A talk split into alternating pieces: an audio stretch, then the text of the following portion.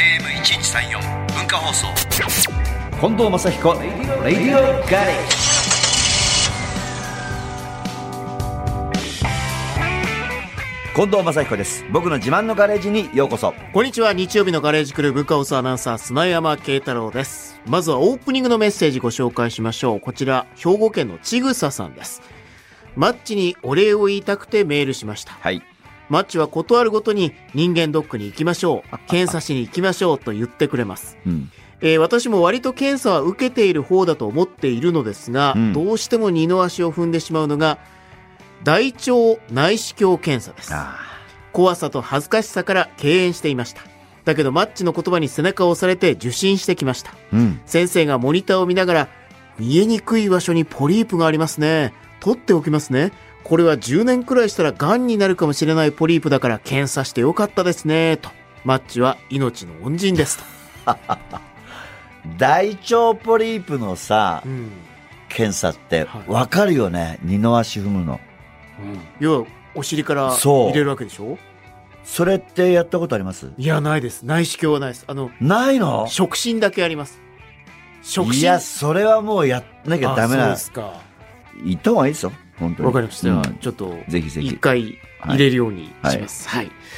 ちぐささん、ありがとうございました。ありがとうでは、オープニングナンバーです。神奈川県ラジオネーム、よっこ0422さんからのリクエストです。近藤正彦さんで、ボギー。では、ボギーのリクエストをくれたよっこ0422さんのメッセージご紹介します。初めてメールします。かっこ緊張。私は島根県出身で、小中学校時代、テレビ局はキー局3チャンネルしかなく、ございました毎週の歌番組を楽しみにマッチを応援していました。じゃあ一応ちゃんと見れたんですうんね。はい今年のお正月、帰省しようと考えていたんですが、還暦ダッシュ第2弾の初日が島根。うん2月に帰省することにしました。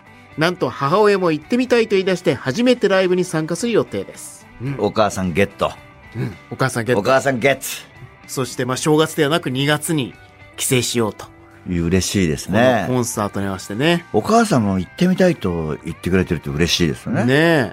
あら、島根に来るのみたいな。ねえでもあれよ僕が出てた番組なんかも例えば東京で日曜日の夜7時からやってたうんバラエティ番組も、うん僕の時代時代ね僕らの時代それは東京では日曜日の夜だったけど例えば北海道ではえ金曜日の夕方5時からとかね、うんうんうん全然違うそうです時間帯でやってんだよねねまあでも最近もう TVer とかいろいろあ関ります係ないか、ら、うん、だんだんそうだ変わってきましたね、見逃しちゃったやつとかね、うん見れるもんねはい、まあでも地方ならではの番組もいいですけどねいいいそれいぞすれ、ね、ごくいいうんあのー気合い入れないで見れるやつもね、うんありますよねあるある地域の人が参加しやすいそみうたいそなうねああいうのいいやねつもありますよね、ありがとうございまとしいうこた。初めてメールでした。よっこ0422さんからのリクエスト近藤正彦さんでボギーでした FM916、AM1134、文化放送、近藤正彦、レディオガレージ。松田の好きな卵料理唐突ですけど好きな卵料理は何でしょう親子丼。ああ、うまいですよね。たまらないですねたまらないですね。親子丼はね、好きな卵料理じゃなくて、うん一番好きな食べ物なんですかのうちに入ってくる。あもうそこまでいきますか。親子丼は好き。カツ丼よりも親子丼。うん。今日は、はいそんな卵のおお話をたくさんする予定です。嬉しい2020年最初のガレージトークのお客様は、卵ソムリエほほほ でもある料理研究家のゆかりさんです。よろしくお願いします。よろしくお願いします。料お願理いしまお研願究いし家ますゆかりさんですね。卵だけじゃないんですね。もう料理全般的に。そうです。今は料理全般やってます。あら、もう、お肌が卵みたい。 トゥルントゥルンとトゥルントゥルンですよ。ありがとうございます。卵効果なんでしょうかね、これね。で、なんで、あの、普通はほら、ワインソムリエとかさソ、ムリエね。ちょっと変わったところで言うと、野菜ソムリエとかさありますね。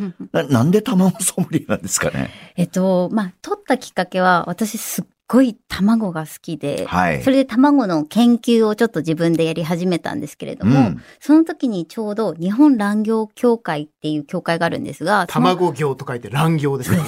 卵業協会とはいうあ協会がありまして、ええ。そこの協会さんが主催しているうんたまりえ検定っていう検定がありまして、たたまりえはい。検定。そうです。で、こほのうたまりえ検定っていうのは、卵の知識をちゃんと理解した人がもらえる検定になってます。まあ、はい当たり前ですけども、卵と言ってもいろいろんな種類の卵がありますよね。やっぱり鶏の卵限定でしょうかね、これ。主に鶏の卵限定です。鶏の卵ね。はい。で、まあ、卵って、はい。あの、いろんな書き方があるというあか、あ、ありますね、そあれの、は。漢字の卵も2つあるじゃないですか。はいはい。あの、丸い玉の子供って書く卵もあれば、はいはい。まあ、一文字の一文字で卵もあれば、うん。カタカナで卵っていうはい。風に書くこともありますけど、漢字の卵の違いを知りたいですね。これ意味の違いが一応あるんですかそうです。一応ありまして、うんあの、よく目にする一文字で書く卵っていうのは、主にこう、生物的なもの、例えば鳥の卵、魚の卵、虫の卵とか、そういったものに使うんですね。で、えっと、玉に子供の子って書く、はいえっと、二文字の卵は、調理した料理なので、うん主に鳥の卵を使った料理に対して使う感じになってますだ。から、卵焼きに使うにはこっちの玉に子供が正しいんですね。そうですね。まあ、諸説いろいろあるのはで、いなんとも確実ではないんですけれども、うんうん主にそういった使いなる方ほ、ど使い分けをスーパーってさ、卵コーナーってどっちの字書いてるカタカナか。スーパーカタカナかもなしれなかい。なか、もしくはひらがなが多いかなっていうあ感ーじ漢字は使わないですね。しますね。あっちの一文字の方の卵コーナーないですもんね、スーパーにね。そうですね。うんないかもしれない卵焼き屋さんは、だそういうこからそうか、あの、玉に子供で、とか卵卵焼焼きき。って書いてるんですね。そう。いやむー深いですね、これ、深いです卵は。ね深い深 い。 まあ、改めてゆかりさんのプロフィールご紹介します。えー2013年、イタリアンレストランに勤務しながら調理師免許を取得。うん。その年に、さっきも出ました、日本卵業協会が認定する、三つ星卵ソムリエの資格を取得されます。卵業業界のは卵ですよね。うん。卵業界じゃないですね。卵業界はいうんで、2015年ですね、うんえー YouTube チャンネル料理研究家ゆかりのおうちで簡単レシピといはうチャンネルを開設されます。現在の登録者数なんと129万人です。すごい。すごいですね。どのぐらいがすごいっていうのは YouTube の詳しいこと知らないんですけど、100が超えたらすごいんでしもょう相当すごいです。も うでも10、10とかでも、うんもう50とかでも相当すごいですけど、もう100はもうとと。んでもないい。 100とんでもなはいすごい。はい。えで、す。レッドカーペットではい。金の盾を受賞。そうなんです。あの、毎 YouTube なんですかそれ。ええっと、毎年 YouTube さん側で主催しているはい YouTube ファンフェスっていう、はいあの、イベントがあるんですけれども、そこで毎回、その年に100万人超えた方が受賞されるっていうのが、まあ、厳選されはするんですけれども、すごい。レコード大賞みたいなもんですね。あそうです ね。 そこまでね。まあでもノミネートされノミネーたトされて。人はレッドカーペット歩けるっていう。 129ってそんな数字なんですそうね。なんですね。はい。大体、ん見てる方の層って、やっぱ主婦層が多いんですかね。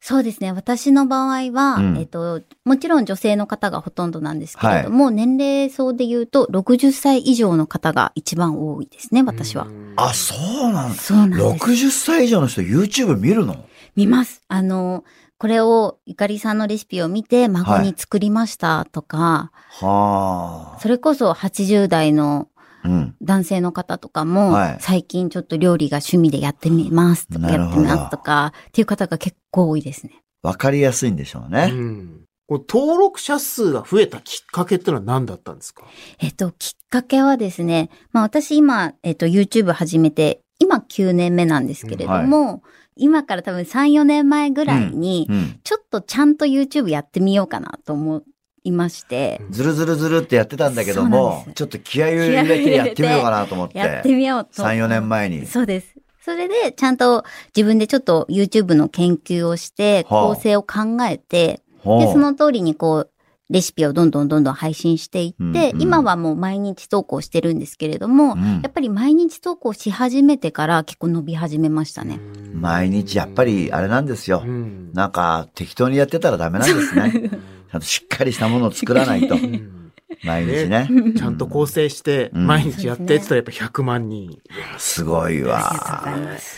で、一応、三つ星ソムリエ。うん。三つ星卵ソムリエなんですけど、はい他の一つ星とかそういうのもあるんですかそうです。一つ星、三つ星、うんあと今は五つ星まであります。おーはいえ狙うは狙うは、まあ、私は今三つ星なので、はい狙うは五つ星なんですが、あの論文を書かなきゃいけなくて、えええ卵ソムリエ論文です 論か文を書かないといけなくって、だいぶちょっとハードルが私は高くてまだ取れてないんですけれども、卵の論文ですよ。いやーね、なんか試験パパッと受けたら、うん。もしくはこう、うん、これは、うん、何さんの卵ですね、みたいな、うんじゃないんですね。じゃないんですよ。違うんだちゃんと勉強してはい、知識を蓄えた上で論文を書くっていう。うわーなるほどで一応今日あの、はいはい。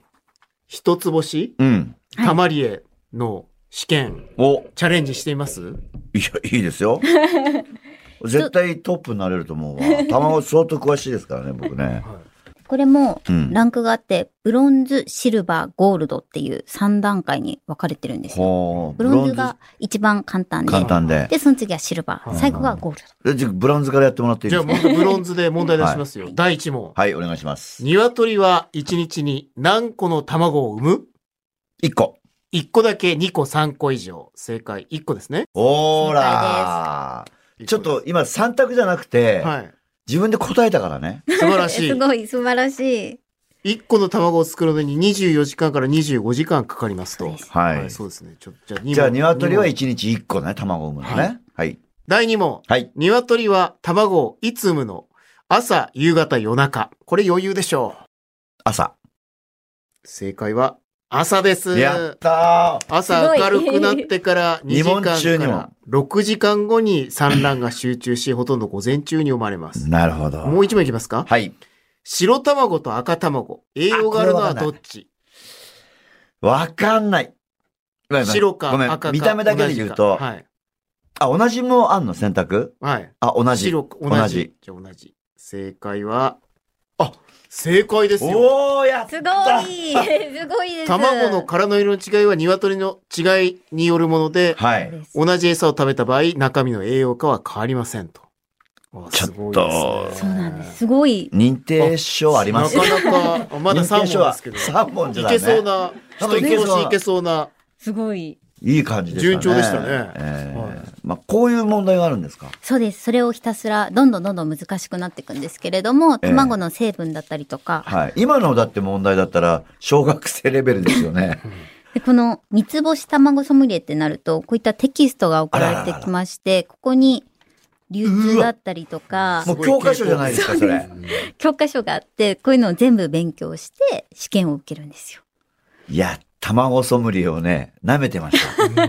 もっと簡単になれると思ったら、そうじゃないんですね。そうです。ちゃんと勉強して、知識を得て、取れるものにまなあ、り三つ星はもうも、もっとちゃんとね、ちゃんと専門全的な然。ちゃんとでしょう。うん卵はいつできるのでしょうか朝、昼、晩、どれでしょ みたういな感じじゃなかそったんなんじゃないよね。さあでもさ、、ちょっとさこの後う、ん。僕もいつも思ってたの。赤い卵と、まあ赤じゃないけど、茶色い卵と白い卵の違いが知りたかったの。はい。あれ、分かってますまあ、あの、赤い方が美味しいかなと思って食べてまし違う違う。た。違い。違います。味は一緒だったじ味ゃなはいですか、一緒です結局。はいはい。まあ、だけど、た、卵、鶏の種類が違うんですよね。そうです。鶏の種類が違くて、はい主に茶色い羽の鶏いますは、ね。が茶色い卵を産んで、白いおー羽の鶏が白い卵を産むっていう。そういうことか。羽の色と揃ってるんですね。そうです。あーまあ、たまに例外もあるんですけれどうんうんも、例えば白い鳥が青い色の、ちょっと水色がかったほ卵を産む場合もありますし、でも大体はその毛に沿った卵のうん色なんだ色ですね。はい。う。へえ。そうなんです。ちょっと奥深いですよ、ですこれ。ね。はいこの後後半もっと卵のはい。いろんなまあ裏技的なね、はいお話なんかも伺っていきたいと思います。では曲に参りあます。曲はい、料理研究家ゆかりさんのリクエスト。曲はこれ、なんでこの曲でしょうかえっとですね、はいこれは私がまだ YouTube でこう、ちゃんと設計する前に、うん結構挫折することが多くて、うん。で、もうバイト漬けみたいな時があった時はいはいにすごい聴いてた曲で、あーその時に、まあ、結構ベタな曲かもしれないんですが、卵とは関係ないんですね。そうです。 そうです。でもまあね、自分が頑張らなきゃっていう時のそうね。ですでも頑1張ら万なきゃっていう回ダメでもね、1そうです万1回目なら。すごいはでは聞いてただきましょそういうことですか。はい。ドリームズカムトゥルー何度でも。 「あなたの文化放送近藤正彦レディオガレージ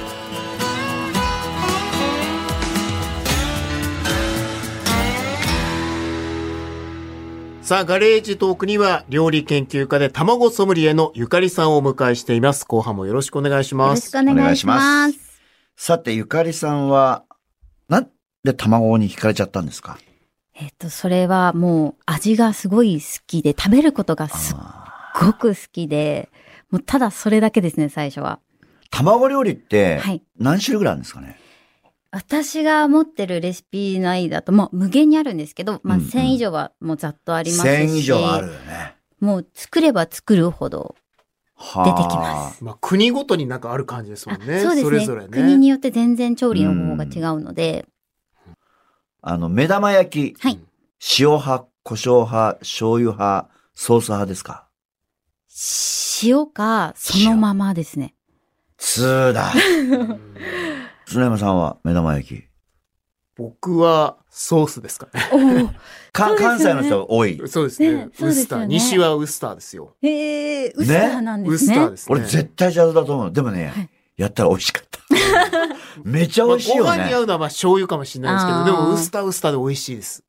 ああそうーいいですうね。んあとあのーよくゆで卵で皮に白身がくっついちゃって、うんはいうんうん結局つるってむけずにボコボコになっちゃって 白身が半分になっあちゃうの時ある膜がね、そうあ膜りまがすねね。。あれってなんかうまい方法ないんですかねあれえはえ方法が2つぐらいあるんですけれども、まず1つはそもそもの卵選びから始まるんですよ。へあれって、あの、新鮮な卵っていうのははい実はガス、二酸化炭素がすごく含まれてるんですねう。んで、うんそれを茹でることによって、その二酸化炭素が膨張して殻に張り付いちゃうんですよ。え、うん、なので殻が剥きにくくなるんですけど、うん、これを古い卵で作ると殻が剥きやすくなるんです。へえそうなんです。古い卵は、卵の殻って実はすっごい小さい穴が数万個開いてるので、はいはいそこからどんどんガスが抜けるんですよ。うんなので、古い卵はガスが少ないので、殻に白身がくっつきつきににくくいんだそうです。じゃあ、ある種、剥きにくい卵は新鮮な卵を使ってたっていうことだった。そうでってす。いうことでもあるんですねそうかそうかもしれない、はい。でもじゃあ茹で方とかでなないんですか茹で方あります。それがもう一個なんですけど、茹でた後に、うん茹で方は同じでも大丈夫なんですが、茹でた後にすぐ氷水で冷やすんですよ。ああうんこれがすごく大事です。中がキュッと締まるのかなそうです。キュッと締まって、うんそれでつるんと、あの、殻と白身の間に空洞ができるんですよ。はいはいなので、つるっと剥きやすくなるので、例えば新しい卵をどうしても使わなきゃいけないっていう時でも、しっかり氷水ですぐ冷やせば、つるんと剥けます。そうかそうなんですもう残念だもんねあの そうですよ一ね。個目パカッと剥がした時、そううですわねこっちこっちか今日はみたいないや、なんか裏技的にね、なんかうんこう反対側でやると、うんその空洞ができてるから剥きやすいですよみたいな、うん何回も聞きましたけどど、ういうこと反対でやるとって要はあの、茹でた、茹で方ですよね。茹で方もありますね。うんあの、卵って、先端と、ちょっととんがってあそうるだところと、はい丸いところがあるんですけど、主にこの丸い、丸みを帯びた方に空洞があるんですよ。あ下の方ねそうです。だかうらんそれを、そこから剥いたりとか、はあいと茹で方を反対にしたりすると、んそこに空洞がちゃんと溜まるので、うんそこの空洞に穴を開けて、殻を剥き始めると剥きやすくなったりも します。そうコツがあるんだなやっぱりな ちなみに僕はあのバーカウンターでうんバーカゆウンでターゆで卵を立てられますから出た。 あれ、それ自慢は割らずに割ら ずに立え、本当に立つんです。つ立つコロンブスの卵。もうあの、本当に何、平大らな理石みたいな平らなカウンターで飲みながすごい。ら、飲みながらこう、すごい集中してうん卵を立てるの。もうね、多分ね、細胞のもう細胞の細胞の、そこの、そこしかもうね、立たないとこあんのよ。卵。 あります、ありまたす。立てられます卵。私も一回それ訓練したことがあって、うん昔、とあるオーディションを受けたりとかもした時があって、その時に自分の特技を何にしようかっていう卵の立てる特技。をやろうと思って、すっごい練習した時ありました。俺いけますよ。すごい。それなんかないから今適当に言ってません何がないからなんかこう。違う違う、俺書く本当に、本当ですか集中力がすごいのは、もう本当にこれもう恥ずかしいんだけど、酔ってる時の方ができる。えーシラフだと無理かそもしれなうい。シラフだといろんなこと考えちゃって、うんできないんだけど、ウイスキーちょっと飲んだ方がカシャッと立つんだよね。すごい ですうねん。卵ソムリエでございます。卵ソムリエ卵ソムリエじゃソムリエじゃなないい、ソムリエじゃない。卵縦ソムリエ縦寒いね。三つ星かもしれませんね三つ星かもしれませんよ。さあ今週そろそろお時間とはいなりましたので、またもうちょっと来週来週広く料理のおい話や聞きたいをもういろんなこと聞きたいもん、ありがとうござい卵まはすうん美味しい卵料理の作り方も伺いたいと思います。ということで、ガレージのお客様、卵ソムリエでもある料理研究家ゆかりさんでした。ありがとうございましあたあり。がとうございました。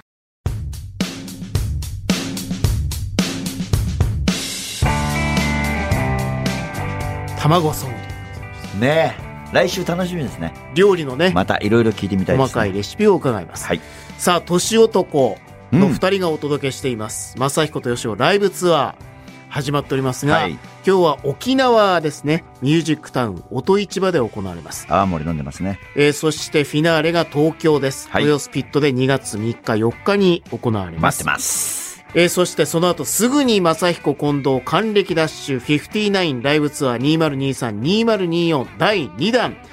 先ほどもお話ありますが、2月10日の島根からスタートして、広島、千葉、茨城、和歌山、岐阜、長野、石川、神奈川、大分、山口と、俺の F が待っている日本中を駆け巡ります。まあ、石川はね、あの、地震もそうですね。ね、ありましたので、はい。ぜひ皆さんを励ましてきてもらいたい任と思せいてくまだす。さい。えーそして3月23日土曜日、3月31日日曜日は、夜音でライブが行われます。 30年以上ぶりの野音ですからね。ねえちょっと燃えてます。はい、こちらの土曜日と1週間後の次の日日曜曜日日です。行われます。はい。えーそして、マッチさんの60歳の誕生日は、日本武道館でライブがあります。はい。えー日本武道館サンキューベリーマッチという、ああ。ね。ね、コテコテの。コテコテですけど、マッチさんしかできなはいタイトルでごはざい。いますが、 719です。 719、はい18時開演となっています。はいえー近藤正子、レディオガレージでは皆さんからメッセージをお待ちしています。メールアドレスは、近藤アットマーク JOQR.net、KONDO アットマーク JOQR.net、X はハッシュタグ、近藤正彦、レディオガレージをつけて参加してください。聞き逃してしまった方やもう一度聞きたいという方は、ラジコやポッドキャスト QR でもお聞きになれます。メールお待ちしています。レディオガレージ、ここまでのお相手は近藤正彦と、日曜日のガレージクルー文化放送アナウンサー、砂山慶太郎でお送りしました。また来週このガレージでお会いしましょう。